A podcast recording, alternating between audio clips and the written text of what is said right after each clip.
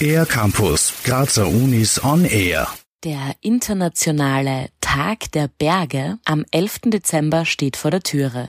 Wie geht es in Österreich, das sich selbst in seiner Hymne als Land der Berge besingt, eigentlich den Bergen?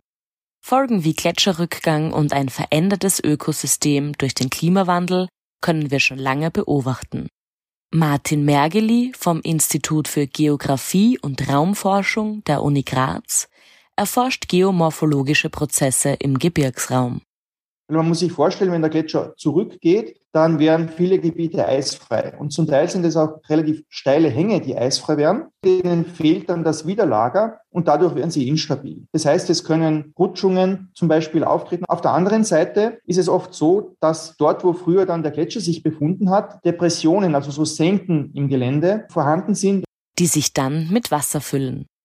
Dadurch entstehen neue Seen, die im Tourismus und für die Energieerzeugung genutzt werden können. Doch diese Veränderung kann im Extremfall auch zu Überschwemmungen und Muren führen, die bis ins Tal gefährlich sein können. Inwiefern betrifft das uns Menschen und was können wir dagegen tun? Martin Mergeli. Den Bergen selber, dem Gebirge ist es ziemlich egal, was wir damit machen. Berg ist jetzt kein Lebewesen in dem Sinn, aber die Frage natürlich, die wir uns stellen müssen, ist, wie geht's uns dabei? Da ist halt dann immer so die Frage, also wenn man irgendwelche Aktivitäten in den Bergen jetzt durchführt, als Tourist, der dort zur Erholung hingeht, oder sei es als jemand, der auch zum Beispiel touristische Aktivität oder eine Verkehrslinie oder was auch immer plant, muss man sich halt immer überlegen, wie stehe ich zu dem, was hat das jetzt für Auswirkungen, was ich mache und kann ich mit diesen Auswirkungen leben. Die Waldgrenze könnte sich mit der Zeit nach oben verschieben.